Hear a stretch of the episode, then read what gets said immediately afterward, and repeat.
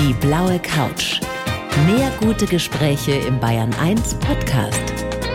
Und hier ist Thorsten Otto. Till, ich freue mich sehr, dass du da bist. Herzlich willkommen auf der blauen Couch. Danke, ich freue mich auch. Ich habe Ärger wegen dir, Till, mit meiner Frau. Das tut mir leid. Es tut dir gar nicht leid. aber wieso habt ihr euch gestritten? Nein, aber ich habe ich hab gestern Nacht im Bett Klassentreffen 2.0, die Hochzeit, geguckt auf dem Laptop und habe zwischendrin offenbar so laut gelacht, dass sie aufgewacht ist. Sie hat schon geschlafen, weil sie muss ja früh raus. Ja? ja. Und hat sie mich geschimpft. Echt? Aber das Ende vom Lied war, dass wir dann den Schluss zusammengeguckt haben. Ah. Hä? Ist das nicht eine romantische Geschichte? Das sehr romantisch. Und es freut mich natürlich auch, dass du so gelacht hast. Ja, ich habe mich gefragt, äh, zwischendrin immer mal wieder, Till, wie habt ihr es geschafft, am Set ernst zu bleiben, ernsthaft zu arbeiten? Also ich spiele da auf diverse Szenen an. Ich denke nur an die Szene, als die beiden, ich sage jetzt nicht genauer wer, nicht voneinander loskommen. Wie kann man da ernsthaft drehen? Das ist in der Tat nicht so einfach und man hat dann auch diverse Takes, die man abbrechen muss, weil entweder der eine Schauspieler oder dann der andere lacht oder die Schauspielerin. Und dann entsteht dann so eine Dynamik und dann wollen sich beide zusammenreißen und dann lacht der eine wieder los und dann muss der andere wieder mitlachen. Das gibt schon. Ansonsten sind wir sehr professionell und versuchen, weil Comedy ist ja, du musst, um eine Szene witzig äh, dann auch wirklich ist, musst du sie sehr ernsthaft spielen. Und das geht natürlich nicht, wenn du es die ganze Zeit verlachst. Aber es gab die Situation. Ich will oder wir wollen ja nicht zu viel verraten. Es geht wie im ersten Teil wieder um den Star DJ Tommy, der will diesmal heiraten und dann kommt, ich glaube, das kann man, kann man erzählen, kommt ein Todesfall dazwischen. Ja. Solltest du irgendwann in diesem Leben nochmal heiraten, stellst du dir deine Hochzeit so vor? nein, nein, also ich glaube sowieso, wenn ich nochmal heiraten sollte, dass ich dann auch eher so sehr privat heirate, wie bei meiner damaligen Hochzeit, nur mit, mit dem Familienkreis, weil das doch so eine riesen Hochzeit zu organisieren ist ja auch schon sehr stressig. Und diese Tortenschlacht, äh, diese Hochzeit, jetzt habe ich schon Spoiler Alert, diese Hochzeit endet ja eigentlich in einer riesen Tortenschlacht. Und das ist witzig im Film. Als wir es gedreht haben, war es nicht so witzig für die Komparsen und für die Darsteller, Warum? weil es war mega heiß. Wir hatten 34, 35 Grad und knalle Sonne. Und dann diese ganze Zuckertorte, die du auf der Haut hattest, also das war sehr klebrig und hat auch irgendwann angefangen zu miefen. Also da konnte man im Endeffekt ja nur, nur einen Take drehen, oder? Nee, wir haben schon ordentlich Torten da gehabt. Das heißt, wir die mussten sich wieder und wieder Ja, umziehen. Und wie lange hat das gedauert? wir haben an der Hochzeit haben wir glaube ich drei Tage gedreht. Krass. Also, was mir wirklich richtig gut gefallen hat, also ich meine, konnte herzhaft lachen, das heißt ja schon was, wenn du irgendwie nachts im Bett mit dem Laptop sitzt und über einen Film lachen kannst, weil mir wieder mal klar geworden ist, und das zeigt der Film ja auch, wie nah Glück und Unglück zusammenliegen, der schönste Tag des Lebens und der Tod und es, es ist nun mal im Leben alles nicht schwarz und weiß, die Grenzen verschwimmen oft. War dir das ein Anliegen, das zu zeigen? Ja, also ich versuche ja eigentlich immer auch bei einer Komödie irgendwie eine, eine gewisse Portion von Emotionen reinzubringen. Also ich persönlich mag das sehr, wenn ich im Kino lache, aber wenn mich auch Szenen berühren. Also ich gucke mir auch eine glasklare Komödie an, die nur zum Lachen ist, aber schöner finde ich, wenn mein, sag ich mal, Gefühlsspektrum, wie sagt man, also weiter angesprochen wird. Also ich mag so eine Mischung wie bei Honig im Kopf, dass du auf der einen Seite extrem berührt bist, auf der anderen Seite dich wieder kaputt lachen kannst und dann wieder runterzufallen in die Rührung. Sowas mag ich. Ne? Und das ist natürlich dadurch, dass sie vor der Hochzeit, weil ein Freund verstirbt, auf dem äh, Junggesellenabschied, dann müssen sie vorher zur Beerdigung. Und da ist natürlich, im Tod ist natürlich viel Emotion drin. Ne? Es ist in einer Welt, in der man ja oft den Eindruck hat, dass das alles nur noch schwarz und weiß ist, du bist entweder nur noch für mich oder gegen mich, ist es äußerst wichtig, ja, dass man, finde ich, diese, diese Zwischentöne auch zeigt. Kann man mit dir eigentlich richtig gut streiten, Till? Also sachlich streiten, aber dann so auseinandergehen, dass man sagt, ich habe jetzt mit dir einen Standpunkt ausgetauscht, wir sind aber nicht einer Meinung. Das ist ja eigentlich dann kein Streit. Streit ist für mich eher, dass du auseinandergehst und sauer bist auf den anderen. Ne? Also das ist ja dann eher eine Diskussion, wenn man verschiedene Standpunkte hat und dann aber dem anderen das zugesteht, einen anderen Standpunkt zu haben und man drüber gesprochen hat, dann ist es ja eher, finde ich, eine Diskussion. Bist du gut in sowas? Ja, ich bin, glaube ich, ein sehr fairer Mensch und äh, ich bin generell eigentlich auch gar nicht so gut zum Streiten, weil ich möchte mich eigentlich nie streiten, weil ich bin sehr harmoniebedürftig. Manchmal kommt es zum Streit und wenn ich, sage ich mal, genug gekitzelt werde, dann kann ich dann auch mich streiten und sauer sein, ja. Bist du dann nachtragend? Also ich bist bin du nicht bist nachtragend. ein nee. Elefant? Nee. Nee. nee, ich bin nicht nachtragend. Ich habe auch schon oft in meinem Leben Menschen, die mich enttäuscht haben, immer wieder eine Chance gegeben. Es gibt so eine Aussage von, von Derna, deiner Ex-Frau, die hat mal über dich gesagt, ich glaube bei deinem 50. Der Till liebt Lob, am besten man bewundert ihn von morgens bis abends. Das hat sie auch wiederholt äh, in dem aktuellen Artikel zu Weihnachten, auch in der Welt, ähm, hat sie das auch wieder gesagt. Na, das ist halt, das, das sagt sie und das stimmt nicht. Das ist einfach von ihr eine Behauptung, die nicht stimmt. Wie kommt sie denn drauf? Also ich meine, ich, ich kenne dich ja nun auch ein bisschen und ich habe nicht das Gefühl, dass du, dass du gerne mit Leuten zusammen bist, die dir äh, nur Honig um den Mund schmieren.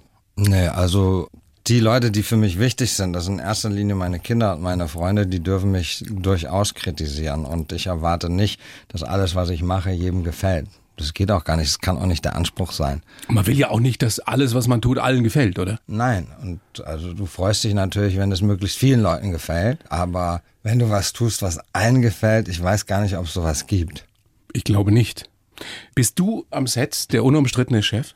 Ich bin insofern der Chef, weil am Schluss muss ja einer, weil Film ist ja nicht eine Basisdemokratie, sondern einer muss ja am Schluss sagen, ich übernehme die Verantwortung und ich entscheide mich jetzt für die Variante. Aber wir diskutieren oft mehrere Varianten und ich bin sehr, sage ich mal, offen für Ideen und nicht nur offen, sondern ich fordere sie auch ein und muntere mein Team auf und sage, kommt, gebt mir eure Ideen. Und wenn ich dreimal sage, die Idee gefällt mir nicht, dann gebt mir trotzdem die vierte Idee, weil die kann die entscheidende tolle Idee sein. Also ich bin da sehr offen. Aber am Schluss des Tages muss ich natürlich sagen, okay, ich entscheide mich für Variante C. Ne? Einer muss es sagen irgendwann. Einer muss Ja. es sagen. War ganz süß, bei zwei Küken sah ich dann in der Drehpause, wie Emma da stand mit ihren Lichtdubeln, also mit ihren Stand-ins. Und die tuschelten so und guckten zu mir rüber und dann kam Emma auf einmal zu mir, also angestrollt und äh, stellt sich vor mich hin und sagt so, Papa, wer ist denn hier eigentlich am Set der Chef? Ne? Und dann sag ich so, "Hm, der Chef, der Chef, der Chef bin ich. Sagt sie, cool. Und dann ist, ist sie wieder weg und dann zu den anderen. Aber das war ja wieder wichtig. getuschelt. Ja, ich meine, da war sie, wie alt war sie da? Sieben oder so. Bei Klassentreffen 2.0 ist wieder ein toller Cast am Start. Milan Peschel, Samuel Finzi, Lilly Schweiger, Katharina Schüttler, Stefanie Stappenbeck und Thomas Heinze, der ja einen, einen grandiosen Auftritt hat. Der spielt Tauben. Ich glaube, das kann man verraten. Ne? Also ein, ein echter schwere Nöte, ein ziemlich fieser Typ eigentlich. Und der verstirbt dann plötzlich. Stirbt den Sekundentod, den Herztod. Und ich habe mich in der Sekunde gefragt, ich glaube, das ist typisch für Männer unseres Alters, möchte ich so abtreten? Möchtest du? Also wenn ich die Wahl hätte, dann würde ich auch gerne so einen plötzlichen Sekundentod haben. Ja, bumm und weg. Ist für einen selber, glaube ich, ganz angenehm.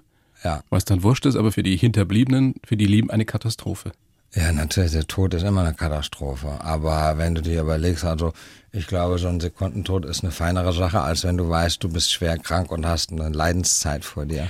Ne? Aber wenn du, ich sag jetzt mal 95 bist und bis dahin relativ gesund warst und dann irgendwie an einer Krankheit verstirbst, würdest du trotzdem den Sekundentod vorziehen? Ja, nicht in dem Alter. Ne?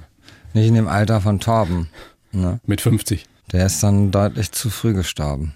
Aber es war dramaturgisch notwendig, dass er stirbt. Sonst hätten wir ja keine Beerdigung Er gehabt. musste sterben. Außerdem ist Einer er musste kein, es tun. Außerdem ist er ja kein fieser Typ. Wir erzählen ja dann auch, dass er auch ein Freund war, der über sich selbst lachen konnte und der Verlässlich war. Verlässlich war, der auch, in, wenn wirklich Not am Mann war, für einen da war. Er hat halt die Frau vom Samuel äh, Finzi gebumst. Das ist, Das war nicht die einzige wohl. ja, es war nicht die einzige, aber von den drei Freunden war es die einzige. Die, diese Kombination, allein dafür gebührt dir ein Riesenrespekt. Die beiden, das ist wirklich Wahnsinn. Milan Peschel und Samuel Finzi. Hast du die beiden sofort im Kopf gehabt als deine Kumpels? Also den Samuel ja, mit Milan hatte ich ja noch nie vorher gearbeitet und äh, als es dann drum, also Samuel habe ich von Anfang an beim Schreiben schon vor mir gesehen. Für den Andreas, also die Rolle, die ja dann Milan spielt, hatte ich noch keinen im Kopf, aber dann machst du, setzt dich natürlich zusammen mit Casting Director und wirst dann kreativ und guckst dir Vorschläge an, Bänder und so. Hab ich gedacht, Milan Peschel, der liegt da super drauf. Hab den Samuel angerufen, hab gesagt, Samuel, was hältst du von Milan? Und dann sagte er, der Milan ist ein ganz alter Freund von mir, nimm den, der ist super. Wir harmonieren super zusammen und ihr werdet euch auch super verstehen. Und so kam das, dass Milan das gespielt hat. Ich habe ja diese Szene, ich habe so formuliert, in der die beiden nicht voneinander loskommen, also diese Kopulationsszene schon angesprochen. Wie, wie bereitet sich ein Schauspieler darauf vor? Das musst du den Milan fragen. Hast du ihm irgendwelche Regieanweisungen gegeben? Hm, Das weiß ich nicht mehr. Bestimmt.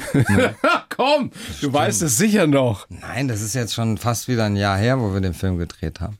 Das Schwierige war, wie du schon zu Anfang gefragt hast, also das Schwierige war, da nicht die ganze Zeit in Lachflash auszubrechen. Auf der einen Seite ist das komisch, weil die nicht voneinander loskommen, aber auf der anderen Seite sagen ja beide äh, Figuren, sowohl sie als auch er, sagen ja, also wir machen das hier nur, das ist ein One-Night-Stand, weil wir wollen ja nie wieder jemand an uns ranlassen. Sie haben Angst davor, sich wieder zu binden. Angst davor, nicht nur sich zu binden, sondern vor allen Dingen Angst davor, verletzt zu werden, weil sie schon große Enttäuschungen hinter sich haben. Und in dieser Szene, wo sie ja nicht voneinander loskommen, merkst du ja schon, wie sie sich ineinander verlieben. Und was ich halt schön finde, ist, dass sie beide so dem anderen vorspielen, dass sie nach wie vor kein Interesse haben, aber du siehst als Zuschauer schon, wie beide also sich um was. Kopf und Kragen reden, ja. Ja, das ist, wie gesagt, das Schöne an deiner neuen Komödie, diese Unschärfe da drin, auch dieses nah beieinander von, von was will ich eigentlich, was will ich nicht, große Gefühle, äh, Sterben, Tod, alles drin. Ist das etwas auch, weil du dich gerade damit intensiver beschäftigst? Also, äh, ich sage jetzt mal qua Alter, also wenn man Mitte 50 ist, kommt das näher, die Einschläge kommen näher? Die Einschläge kommen näher und trotzdem, also, also das Thema Tod ist ein Thema, was ich versuche zu verdrängen. Ja? Ne? Ja. Glaubst du, es ist gut? Äh, Im Moment auf jeden Fall. Warum? Weil es ein Scheißthema ist. Ne? Also Aber wird's nicht- beschäftigst, beschäftigst du dich die ganze Zeit mit deinem Tod? Nein, aber immer mal wieder. Ich, ich überlege, ich bin auch ein großer Verdränger, ich überlege dann immer, ob das richtig ist. Und dann höre ich immer von anderen Menschen oder aus anderen Kulturen, die sagen, bei uns gehört das dazu. Wenn du, völlig egal, ob du nach Indien guckst oder nach, nach Südamerika, da beschäftigen sich die Menschen damit und da hat der Tod etwas von seinem Schrecken verloren. Ja, vor allen Dingen bei den Menschen, die gläubig sind, die dann an ein Leben nach dem Tod glauben. Die haben jetzt, glaube ich, nicht so eine Angst vorm Tod wie äh, Menschen, die denken, wenn der Tod da ist, dann ist vorbei, dann kommt nichts mehr. Oder Menschen, die besonders gerne leben, Ja, haben wahrscheinlich auch eine größere Angst vor dem Tod. und zu denen gehöre ich halt. Ja, ich auch. ja, scheiße. Hilft nicht. Du musst anfangen, dein Leben zu hassen, dass dein Tod leichter wird. Ja, Ich frage mich immer, es gibt ja Menschen, die, die behaupten glaubwürdig, sie haben keine Angst vor dem Tod. Glaube ich denn auch. Das sind in der Regel Menschen, die äh, gläubig sind. Ich habe von dir gelesen, ich weiß nicht, ob das neu ist oder älter, dass deine Ärzte zu dir mal gesagt haben, ich verbrenne die Kerze an beiden oder du verbrennst die Kerze an beiden Enden. Als ich 19 war, hat schon mein damaliger Hausarzt in äh, Gießen gesagt, du musst unbedingt Yoga machen oder Tai Chi, weil du hast zu viel Energie. Ne, Du bist zu, du weißt nicht wohin mit deiner Energie, du musst was machen, wo du runterkommst. Und das habe ich auch versucht. Tai Chi, eine Stunde, das hat mir gelangt. Yoga habe ich mehr gemacht, habe auch gemerkt, dass es echt gut ist für den Körper, aber es war mir dann zu langweilig. Ne? Was machst du jetzt, um dich fit zu halten? Ich meine, du siehst gerade wieder, Ja, aus als hättest du 10% Körperfett. Na, schön wär's. Also 20. Ähm, ja, ich versuche halt regelmäßig Sport zu machen. Jetzt im Dezember und über Weihnachten ist mir das nicht gelungen, aber jetzt habe ich mich wieder ins Training begeben. Und was machst du da? Krafttraining. Ich habe zu Hause, also sowohl in Hamburg als auch Berlin, habe ich so einen Ellipsentrainer zu Hause und TRX-Band und dann mache ich halt so Cardio oder einen Boxsack habe ich auch, da haue ich dann auch drauf eine Weile. Dann das ist ein gutes Training. Aber um runterzukommen, also sowas wie Yoga, Pilates oder solche Geschichten machst du gar nicht mehr. Ist mir zu langweilig. Aber wie kommst du denn dann runter? Also wenn man so, Wenn ich- so wenn ich- viel macht wie du. Wenn ich Sport mache und mich da auspower, dann komme ich runter von. Aber sowas wie früher, ja, als wir noch jung waren, so mit 30, irgendwie abends zwei Flaschen Wein trinken am nächsten Morgen fit sein, das gibt's nicht mehr, oder? Nee, früher bin ich dann einfach in Kölner Stadtwald und bin anderthalb Stunden gejoggt und dann war ich wieder fit. Ne? Heute geht das nicht mehr.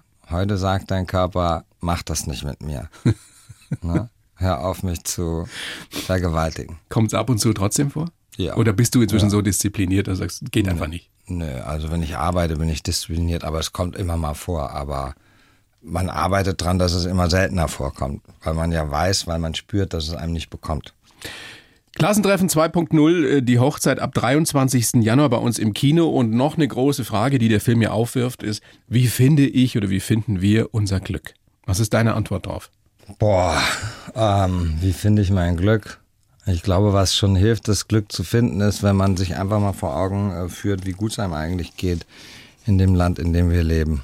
Weil die Deutschen sind ja dafür bekannt, dass sie sehr viel jammern. Ne? Und es wird ja auch jetzt viel gejammert, aber eigentlich, wenn man sich mal vor Augen führt, dass bei uns jeder ein Dach über dem Kopf hat. Die Frieden- meisten zumindest, nicht alle. Nicht alle, es gibt Obdachlose, stimmt. Es gibt immer mehr sogar. Ja, gibt's auch. Und es gibt auch drei Millionen Kinder, die unter der Armutsgrenze leben. Ähm, aber trotzdem im Großen und Ganzen hatten wir noch nie so viel Arbeit wie jetzt. Wir leben immer noch in Frieden. Ich glaube nicht, dass das ewig so bleiben wird. Aber wenn man sich das mal bewusst macht, dann müsste man automatisch eigentlich schon mal ein Stück glücklicher sein. Denn wenn man sich überlegt, ich könnte ja auch im Jemen geboren worden sein oder irgendwo in Syrien. In Syrien, dann bist du doch echt hier glücklich. Und Glück findet man auch, wenn man es schafft, sich über das, was andere erreicht haben oder was andere haben, sich zu freuen. Ne? Auch das, das ist ja weit Kindern, verbreitet das hier, habe ich ne? meinen man Kindern immer schon, als die klein waren, habe ich denen gesagt, ey, wenn du neidisch bist, dann bringt dir das gar nichts außer schlechter Energie. Du wirst ja nicht hübscher, du wirst nicht reicher, du wirst nicht erfolgreicher.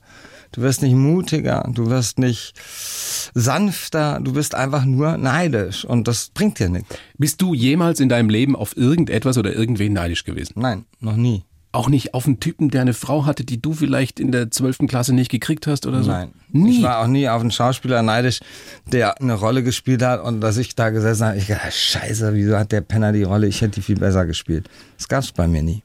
Weil du einfach so bist oder weil du hm. ja, weil das für dich beschlossen hast, dass du das nicht möchtest? Nee, ich bin eigentlich so auf die Welt gekommen. Was ist mit jemand oder was würdest du jemand sagen, der eben nicht so ist und der immer mal wieder dazu neigt zu sagen, oh, das hätte ich auch gerne und das hätte ich ihm besser gemacht als der? Was sagst du dem? Dem kannst du nur sagen, stop it. Hör auf damit, weil es bringt dir nichts. Freu dich, dass der es hat und arbeite hart an deinem Talent und an deiner Vision und, und mach deine eigenen Sachen, aber dem was zu neiden bringt dir nichts. Nichts. Das ist eigentlich so offensichtlich und trotzdem verstehen das ganz viele Menschen nicht. Glaubst du, das ist ein deutsches Phänomen oder ist es hier bei uns wirklich ausgeprägter? Wir neigen ja dazu zu sagen, oh, hier wird so viel gejammert und wir sind so neidisch. Aber ist es wirklich schlimmer als woanders? Ich habe vor ein paar Jahren mal im Interview gesagt, also Neid gibt es auf der ganzen Welt, Neid und Missgunst. Witzigerweise gibt es das Wort Schadenfreude, gibt es nur im deutschen Wortschatz, das gibt es in keinem anderen Land der Erde. Also, dass du dich freust am Schaden anderer. Das spricht schon auch ein bisschen für sich.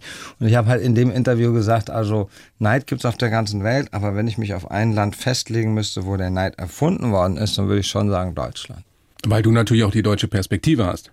Vielleicht gibt es ja einen Amerikaner, der das ich, ich genauso sage, erlebt. Ich sage, es gibt Neid auf der ganzen Welt. Ja. Ne? Ich hatte ja auch schon internationale Pressekonferenzen und dann haben mich Journalisten, keine Ahnung, aus Australien oder aus Japan gefragt, ja, wie ist denn das bei euch? Bei uns ist das so und so und dann ist der neidisch und sich, ach, bei euch gibt's auch Neid? Ich dachte, das gibt es nur bei uns. Also das gibt's überall. Das ist in den meisten Menschen drin. Und es wird, da wage ich jetzt eine Prognose, nach der Kinopremiere, nach der ersten Kinowoche von Klassentreffen 2.0 wieder so sein, dass Menschen neidisch sein werden und sagen werden, jetzt hat er schon wieder so einen Riesenerfolg, der Schweiger. Freut dich das inzwischen oder perlt es einfach an dir ab? Nee, freuen ist das falsche Wort. Aber ich zum Beispiel, ich gucke mir dann die Zahlen an und sehe, wie dann äh, so ein Film wie Das perfekte Geheimnis explodiert und dann sage ich, ja, good for them. Sage ich nicht, scheiße, den hätte ich gerne gemacht. Ne? Ich hätte ihn auch gerne gemacht, wenn die auf die Idee gekommen wären oder wenn wir auf die Idee gekommen wären, uns diese Remake-Rechte zu sichern, hätte ich den Film auch gemacht. Aber ich habe ihn nicht gemacht, aber ich bin deswegen nicht neidisch. Ich sage, super. Das ist gut für alle, wenn ein deutscher Film so einen Erfolg hat. Ich glaube, ich sage jetzt mal wirklich was, was ich ganz ernst meine. Dieses Land wäre ein, ein bisschen besser dran, wenn wir uns alle da eine kleine Scheibe von abschneiden würden. Vielleicht regt das ja an, dieses kleine Gespräch, das wir gerade führen. Till, ich habe für dich einen Lebenslauf geschrieben. Immer Teil dieser Show, den gebe ich dir. Du kennst ihn nicht. Du liest ihn bitte vor. Laut. Laut? Ja, ja, leise macht ja wenig Sinn. Und dann sagst mir, was du davon hältst und, und das eine oder andere werden wir dann ausführlich noch so, besprechen. Ein sehr kurzer Lebenslauf. Ja, nun bist ja noch also, jung. Ich heiße Till Schweiger und gute Filme sind meine Leidenschaft. Die Geschichten müssen aus meinem Herzen kommen und am liebsten führe ich Regie, da ich am kreativsten sein und alles so umsetzen, wie ich es möchte. Da kann ich am kreativsten sein.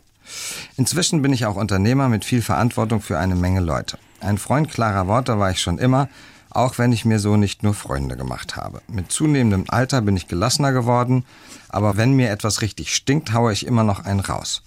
Meine Kinder sind inzwischen groß und mein Haus manchmal ganz schön leer. Mein Traum für die Zukunft, nochmal die große Liebe zu finden. Ja, hast du gut aus den Archiven zusammengeklaubt. Ja, ich habe mir da tagelang habe ich mir den Kopf gemacht. Weißt du? Ja. Für die Versetzchen. ja, so, so lange dauert es bei mir. Nein, aber passt schon so. Passt? Ne, ja, ja. Hm? Mhm.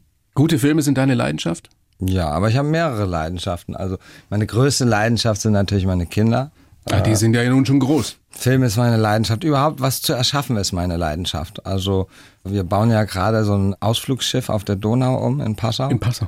Das also, stimmt nee, wirklich. Das ist auf der Werft in Hessen, aber es wird gerade komplett entkernt und umgebaut und im April zu Wasser gelassen. Und da habe ich genauso viel Leidenschaft dran, wie äh, als ich das Hotel entworfen habe, wie bei einem Film. Hotel Timmendorfer Strand, oder? Genau, ja. Und Restaurant Hamburg. Ja. Wieso diese Ausflugsdampfer? Ja, das wird wunderschön. Das wird ein richtig schönes Machst du Schiff. selber sowas gerne? So, so Flussfahrten? Also auf dem Schiff auf jeden Fall. Aber Wie kam die Idee zustande? Die haben mich angesprochen. Also Eine, eine mein- Passauer Werft. genau. Reederei. Die finden den Stil toll vom Hotel und vom Restaurant und haben sich bei meinen Leuten gemeldet und haben gefragt, ob wir uns das vorstellen können. Dann bin ich nach Passau gefahren. Wir haben eine kleine Präsentation gemacht und die waren begeistert und äh, dann haben wir gesagt, hey, let's do this. Also je verrückter eine Idee, desto größer ist die Wahrscheinlichkeit, dass du sagst, habe ich Bock drauf. Nee, also Verrücktheit ist jetzt nicht das äh, Kriterium, sondern es muss mir gefallen. Ich muss sehen, dass ich da Lust drauf habe. Ich kriege auch Anfragen, Sachen zu machen oder als Testimonial mich für was herzugeben, wo ich dann denke, nee, das passt nicht für Was mich. war das Abartigste, wofür du angefragt warst? Irgend so eine eingepackte Fertigwurst. Weißt du, mir würde die ein oder andere Marke einfallen gerade. Ja, also es gibt ja nicht so viele. Hast du, überlegst du da nie? Also ich meine, wenn die Summe entsprechend hoch ist, sagst du sofort, nee, passt nicht zu mir, mach ich nicht? Nee, also ich bin nicht jemand, der sagt, okay, ich mache mich jetzt völlig zum Honk und dafür kriege ich aber ein Riesenschmerzensgeld. So nach dem Motto, take the money and run. So bin ich nicht. Wenn ich jetzt in die Lage käme, dass ich das finanziell so nötig hätte, dann würde ich es wahrscheinlich machen. Ich habe ja auch schon Filme gemacht in Amerika, die, sag ich mal, straight to DVD gegangen sind, äh, wo ich vorher schon vom Drehbuch wusste, die können nicht gut werden. Ne? Aber die eben so viel Geld bezahlt haben, dass ich gesagt habe, okay, das kriegt sowieso keiner hier mit in Deutschland. Der Film wird sowieso nie ins Kino kommen, den drehe ich jetzt mal. Du, bist ja wirklich seit vielen Jahren äh, nicht nur Filmemacher, sondern Unternehmer. Bist du ein guter Geschäftsmann? Ich sage nein. Andere Leute sagen, ich bin ein guter Geschäftsmann. Ich bin insofern ein guter Geschäftsmann, dass ich mutig bin, Risiken eingehe. Was das Geschäftliche angeht, würde ich eher sagen, bin ich kein guter Geschäftsmann, weil der Geschäftsmann ist ja in der Regel Geschäftsmann, weil er damit Geld verdienen will. Ne? Und das ist für mich, wenn ich jetzt so ein, so ein Schiff mache, ist für mich im Vordergrund nicht das Geld zu verdienen, sondern das Schiff zu gestalten. Wenn du in, sage ich mal, Unternehmungen bist, von denen du keine Ahnung hast, dann kann es auch schief gehen. Ne? Ist ja auch schon passiert. Ja. Ist es wirklich so, dass zum Teil Filme, an denen wirklich dein Herz hing, große Leidenschaft drin steckte, dann die größten Flops waren? Und was sagt das über dich als Filmemacher aus? Also mein größter Flop war One Way. Das war ein Film über Vergewaltigung. Eine Frau, die zweimal vergewaltigt wird äh, und nie Recht gesprochen bekommt vor Gericht und dann Selbstjustiz begeht. Also meiner Meinung nach ein ganz toller Film. Der wurde damals aber komplett hingerichtet. Das war der Film, nachdem ich gesagt habe, ich zeige meine Filme nicht mehr vorab der Presse, weil du konntest monatelang im Internet lesen, One Way ist der größte Scheiß. Es waren gerade so Internetkritiker, die sich schön verlinken können, dass ihre Kritik am ersten steht, wenn du den Suchbegriff eingibst. Und der Film, bei dem Film habe ich wahnsinnig viel Geld verloren. Und das war das eine. Das andere war, ich habe immer gesagt, der Film hat viel mehr Zuschauer verdient, weil es ein toller Film ist. Und wir haben die Zuschauer ja dann gemacht im Fernsehen beim ZDF. Wir waren zweimal im Montagskino und hatten auch ganz tolle Quoten. Aber trotzdem damals, das ist schon, das sagt nicht über den Film, dass der schlecht ist, ne? Es gibt Filme, die sehr, sehr erfolgreich sind, die nicht gut sind, ne? Was macht einen wirklich großen Film aus? Das ist Geschmackssache. Dein Geschmack. Nach meinem Geschmack ist ein großer Film ein Film, der mich zwei Stunden, also ich sage immer, ein guter Film muss mindestens zwei Stunden sein. Am liebsten länger. Ne? Der muss natürlich immer Klassentreffen Rhythmus halten. 2.0 ist zwei Stunden Nee, knapp. zwei Stunden vier. Siehst du? Der hier ist jetzt drunter, der ist eine Stunde 54 oder so. Aber es muss ja nicht sein. Aber im Idealfall ist ein Film dreieinhalb Stunden lang wie der, der Pate von Coppola, wo du denkst, wo du in dieser Welt bist und du willst, dass der Film nie aufhört. Ne? Und das ist ja dasselbe, wie wenn du eine richtig gute Serie hast und dann binge-watch, dann willst du ja auch nicht, dass die Serie aufhört. Du willst ja immer weiter gucken. Letzte Serie, die du so geguckt hast? Dass du dir gewünscht hast, die möge ewig werden? Also ich war ein Riesenfan von Fear the Walking Dead, also nicht Walking Dead, sondern das Spin-off. Das fand ich tausendmal besser als Walking Dead. Aber in der fünften Staffel haben sie die Qualität nicht gehalten und dann willst du auch nicht, dass es aufhört. Die Serie die ich so geliebt habe und wo ich dann echt einen guten Freund verloren habe, als die aufgehört haben, war Justified mit Timothy Oliphant. Das war so ein Marshall in Kentucky. Okay, wie, wie so Freu guten Freund? Also weil er ein gut, Ja, einem weil guten das- Freund geworden ist. Ja, für mich, ne? Du hast dich mit Ja, identifiziert. total. Ne? wow. Total. Wann hast du die Zeit, so Binge-Watching zu machen? Guckst Ja. du dann Nächte durch oder? Ja, das habe ich nur, wenn ich mal für zwei Wochen auf Mallorca bin oder ich habe ein Wochenende, wo ich nichts zu tun habe. Weil ich möchte nicht die Serie gucken, einmal und dann fünf Tage später noch eine Folge, so wie man es früher geguckt hat. Früher ging's ja nicht anders. Sondern ich will es dann in einem Rutsch gucken oder in, an zwei Tagen. Zweimal fünf Folgen pro Tag. Lass uns mal gucken, was ich dir da noch so reingeschrieben habe. Aus den Archiven zusammengeschrieben. Also am kreativsten äh, kannst du sein, wenn du Regie führst, weil du die Kontrolle hast über alles. Ja. Ja. Unternehmer haben wir besprochen, Verantwortung für eine Menge Leute. Wie viele sind das inzwischen? Oh, Das kann ich dir jetzt ehrlich gesagt nicht sagen. Also in meiner Filmfirma sind es acht. Im Restaurant weiß ich gar nicht. Im Hotel weiß ich das auch nicht. Freund klarer Worte, das warst du schon immer. Wirst du gelassener mit zunehmendem Alter? Ja, schon. Regst dich nicht mehr so viel auf? Ne. Also ich reg mich zwar immer mal wieder auf, aber ich bin gelassener geworden, das kann man wirklich sagen. Überlegst auch mehr, ob du einen raushaust oder nicht, oder kann das nach wie vor passieren? Das kann nach wie vor passieren. Was ist das Letzte, was dich so richtig aufgeregt hat? Fällt mir jetzt keine ein. Die Diskussion um diese misslungene Satire da beim WDR mit dem Kinderchor? Hat dich das aufgeregt? Die hat mich nicht aufgeregt, aber die habe ich so ein bisschen kopfschüttelnd beobachtet. Also ich fand, da wurde ein Sturm im Wasserglas entfacht. Aber da waren halt gerade keine anderen News und dann wird das halt breit getreten. Wie in so einem Schwarmverhalten von allen. So irgendwie. Ja. Größte Skandal aller Zeiten. Da wird was aus dem Zusammenhang gerissen und schon äh, kommen sie aus allen Löchern und regen sich drüber auf. Ja. Du hast des Öfteren erlebt, am eigenen Leib. Sehr oft. Ich habe mich da immer wieder gefragt, wenn ich dich dann in diversen Talkshows gesehen habe, wo du dich bemüht hast, ruhig zu bleiben, wie sieht's denn dann wirklich zu Hause aus? Also gibt's da den Till, der, der irgendwie auf den Boxsack einhaut und, und sich dann so den Frust vom Leibe schafft? Oder wie hast du es gemacht? Wenn wieder mal Kritik kam, die unter der Gürtellinie war oder die völlig überzogen war oder von Leuten, die den Film gar nicht gesehen haben oder was auch immer. Wie, wie reagierst du dich ab? Also ich hau zwar auf den Boxsack, aber nicht um einfach um mich zu trainieren, ne? Aber nicht, weil ich jetzt mir vorstelle, der Boxsack ist jetzt irgendeiner, der eine Scheiße über mich erzählt hat. Ich bin allein schon deswegen gelassener geworden, weil ich das System durchschaut habe. Ne? Also zu mir haben Journalisten schon wirklich gesagt, das darfst du nicht persönlich nehmen, Till. Also Chefredakteure von Online-Medien haben zu mir gesagt, Till, das darfst du nicht persönlich nehmen. Das ist einfach so, dass wenn wir deinen Namen mit den und den Worten verbinden in der Überschrift, also am besten funktioniert, keift, wütet, poltert, lästert, das sind die Überschriften, die am besten klicken. Also nimm das nicht persönlich, das geht nicht gegen dich als Mensch, sondern das ist für uns gut, weil wir höhere Click-Rates haben. Aber wie misstrauisch macht dich das mit den Jahren, wenn du Ich solche hab, Sachen hörst? Ich habe vor zwei Wochen, hat sich bei mir ein Journalist entschuldigt, der mit mir über vier verschiedene Themen Interviews geführt hat. Der war, glaube ich, von der NOZ, ne, also Osnabrück. Neue Osnabrücker Zeitung. Ja. Und in einem Interview ging es halt um das Ende der Lindenstraße. Und dann wurde da was rausgenommen aus dem Zusammenhang und etwas anders dargestellt, als wie ich es gesagt habe. Und sofort war überall, konntest du sehen, 80, 90, ich weiß, ich habe sie nicht gezählt, Artikel Till Schweiger lästert über die Lindenstraße. Und er schrieb mir, Till, das tut mir so leid. Ich fand, wir haben ein völlig unspektakuläres Interview, das sehr informativ war, geführt. Und das haben die jetzt draus gemacht. Dafür möchte ich mich entschuldigen. Und dann habe ich ihm geschrieben, ich finde das super süß von dir, dass du das schreibst, aber mach dir überhaupt keinen Kopf, weil ich weiß ja, wie das funktioniert, wie das geht. Ich weiß ja, dass du da überhaupt nichts für kannst. Aber gehst du inzwischen in jedes Interview, in jede Talkshow und überlegst dir bei jedem Satz, was kann ich sagen, was nicht? Das macht einen doch völlig paranoid. Nö, mache ich ja nicht. Deswegen Passiert's gibt's immer wieder. wieder, wieder Aufreger. Ja. Das habe ich noch reingeschrieben, meine Kinder sind inzwischen groß und mein Haus manchmal ganz schön leer. ja, Stimmt? das stimmt. Ja, der Vorteil ist jetzt, dass momentan in Berlin meine zweitjüngste wieder bei mir wohnt.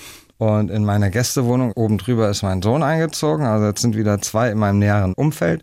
Und Luna studiert ja gerade in Turin, kommt aber für das nächste Semester nach Berlin. Und Emma ist halt in Malibu seit drei Jahren. Aber es ist jetzt schon öfters vorgekommen, dass ich in unser wunderschönes großes Haus in Hamburg gekommen bin und dann bist du dann da alleine. Ne? Und dann? Das ist doof. Auf der anderen Seite musst du natürlich akzeptieren und lernen, dass deine Kinder, wie ich auch, ich bin ja auch mit 18 zu Hause ausgezogen und war glücklich, dass ich endlich für mich war. Ne? Und meine Eltern waren zu dem Zeitpunkt nicht das erste auf meiner Agenda, sondern das waren meine Freunde und den Weg, den ich beruflich einschlagen will. Und das ist jetzt bei meinen Kindern genauso und das muss ich akzeptieren. Es fällt mir nur nicht so leicht. Ich bin sehr, sehr froh, dass ich äh, momentan, momentan noch in einer intakten Ehe bin, auch mit noch relativ kleinen Kindern. Wenn ich mir vorstelle, ich müsste noch mal von vorne anfangen, mich wird das tierisch nerven. Wie Also, von vorne anfangen. Naja, jetzt nochmal überlegen, will ich nochmal die, die große Liebe finden und nochmal vielleicht sogar eine neue Familie? Also ein Traum für die Zukunft, nochmal die große Liebe finden. Ich liege jetzt nicht nachts im Bett und träume davon, die große Liebe zu finden. Erstmal, wenn man diese Liebe sucht, findet man sie eh nicht. Da bin ich wirklich entspannt. Ich habe jetzt nicht eine Torschlusspanik. Ich muss jetzt die Frau meines Lebens finden, dann findest du sie eh nicht. Das wäre schön, aber ich bin trotzdem im Großen und Ganzen sehr zufrieden mit meinem Leben. Hast du manchmal schon, schon den Gedanken, weil wir eben hier jetzt mit Mitte 50 unterwegs sind, äh Gott, in 20, 25 Jahren, was ist dann, wenn ich dann alleine bin? Ich werde dann nie alleine sein, weil ich habe ganz tolle Freunde, die werden bis zu meinem letzten Lebensjahr äh, meine Freunde sein und ich habe meine Kinder.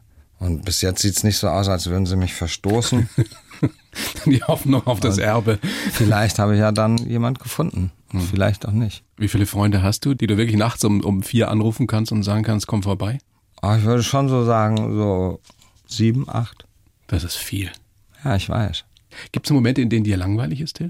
Zum Beispiel, wenn ich äh, nach Hause komme und das Haus ist leer und ich habe gerade nichts zu tun, ich habe nicht an einem Drehbuch zu schreiben und ich bin zu faul, Sport zu machen und ich habe nicht wirklich Bock, jetzt eine Serie zu gucken oder ich habe noch nicht mal Bock, ein Buch zu lesen, dann sitze ich schon da und denke, jetzt ist mir gerade langweilig.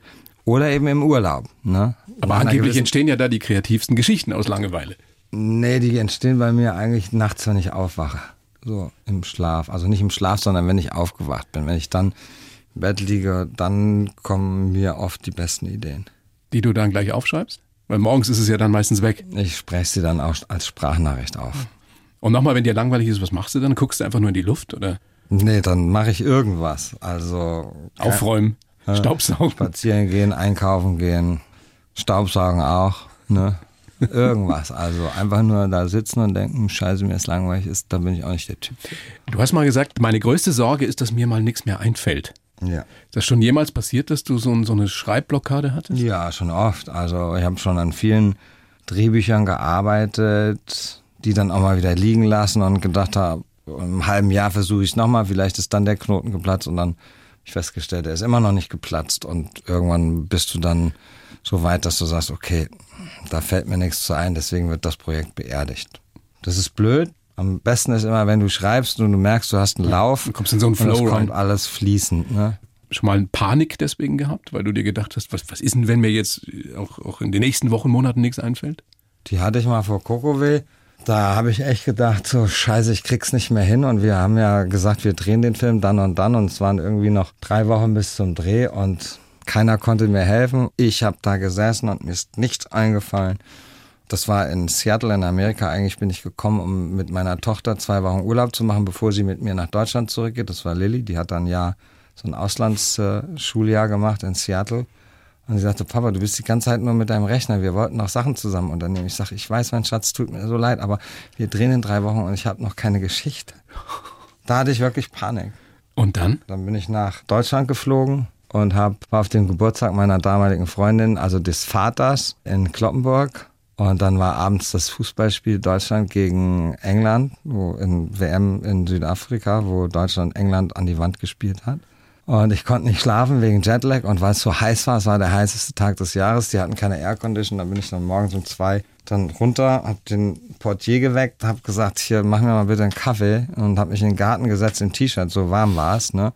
Und hab angefangen zu schreiben und zu schreiben und es war drei und es war vier und es war fünf und ich schrieb und schrieb und schrieb und irgendwann um elf kam dann meine Freundin runter, sagt sie, wo bist du? Ich sag, ja hier, ich war die ganze Zeit am Schreiben, ich konnte nicht schlafen. Ah, und wie läuft's? Ich so, mega, deswegen kann ich jetzt nicht mit dir weiter. Und übrigens, wenn wir nachher nach Berlin fahren, musst du fahren, weil ich muss schreiben. Ne? Und dann habe ich die ganze Fahrt nach Berlin geschrieben, also praktisch in einem durch, also in 18 Stunden. Und dann hatte ich das Drehbuch. Von Kokove. Ja, von Coco W1, ja. Das war So ist das entstanden. In, in einer Nacht im in Endeffekt. einer Nacht, ja. Wie erklärst du dir sowas? Also was ist da Das passiert? war, das war wahrscheinlich eine himmlische, göttliche Fügung, Hilfe, keine Ahnung. Krasse Geschichte. Mhm. Till, was ist wahrscheinlicher? Das Klassentreffen 2.0, die Hochzeit mehr als 10 Millionen Zuschauer hat oder dass das Feuilleton dich für die Doku über Bastian Schweinsteiger feiert, die du ja drehst, offenbar? Ich glaube, das ist beides nicht wahrscheinlich. Also 10 Millionen Zuschauer gibt es heute eigentlich nicht mehr im Kino, weil die Zuschauerzahlen kontinuierlich sinken. Ne? Perfektes Geheimnis hat wie viel gehabt? Der schafft jetzt, glaube ich, die werden die fünf noch fünf. schaffen. Ja. Und, okay, dann äh, sagen wir, sagen wir 6 Millionen. Auch nicht wahrscheinlich. Also unser großes Ziel ist zwei und dann gucken, was passiert. Ne? Kann aber auch sein, dass es nur 1,5 werden. Man steckt da nicht drin. Ne? Es ist auf jeden Fall ein sehr amüsanter, unterhaltsamer Film geworden mit, mit durchaus Anregungen zum Nachdenken. Auch was ist mit der Schweinsteiger-Doku? Stimmt das? Wir drehen ja schon die ganze ja. Zeit. Also wir sind jetzt eigentlich kurz vor Abschluss der Dreharbeiten. Das stimmt ja. Wann wird das zu sehen sein? Ich glaube im September bei Amazon Prime. Bist du ein großer Fußballfan oder, oder ja. weil du mit Schweinsteiger befreundet bist, hast du das gemacht? Wir sind halt angefragt worden von Bastis Management und ich bin ja mit Basti befreundet und bin ein großer Fan von ihm als Fußballer und noch ein größerer Fan von ihm als Mensch, weil das ist einfach ein, einfach ein Traumtyp, der Basti. Und deswegen habe ich mit großer Freude zugesagt. Mhm. Was ist das, was dich an seinem Leben besonders äh, interessiert? Also was wird so die Quintessenz des Ganzen sein? Das wird eine Mischung aus seiner Jugend. Wir haben schönes Footage aus der Kindheit und viele O-Töne von Weggefährten, Freunden Vereinsmitgliedern, Nationalmannschaftsmitgliedern. Dann haben wir großartiges Footage und das ist natürlich eine, eine Geschichte, die ein Drehbuch eigentlich, kannst du dir nicht besser ausdenken, wie das Finale der Horn verloren worden ist. Er schießt an den Pfosten und Bayern verliert dieses Spiel so unglücklich, wie man ein Spiel nur verlieren kann. Und dann kriegt der Trainer auch noch gesagt in der neuen Saison, wir holen neun. Und dann gibt's erst das Triple für Bayern München und ein Jahr später die Weltmeisterschaft. Ne? Das ist, das ist eigentlich überhaupt keine Arbeit mit, oder? Nee, doch, eine Arbeit. Du musst natürlich das strukturieren und dann möglichst emotional und packend erzählen. Das ist schon eine Arbeit. Ne? Aber nochmal, glaubst du, das, das kann etwas sein, wo das Feuilleton dann sagt, ja, schau mal, was er auch kann, der Schweiger? Darüber mache ich mir keinen Kopf. Ne? Die sollen schreiben, worauf die Bock haben und der Rest ist mir egal. Schöner Schlusssatz. Till, bedanke mich sehr bei dir fürs Gespräch. Die Stunde schon rum? Ja, nun. Ja, ja okay. Wünsche dir alles Gute, bleib gesund. Ja, du auch. Viel Erfolg mit äh, Klassentreffen 2.0, die Hochzeit ab dem 23. Januar bei uns in den Kinos. Dankeschön. Sehr gerne. Die blaue Couch, der Bayern 1 Talk als Podcast. Natürlich auch im Radio. Montag bis Donnerstag ab 19 Uhr.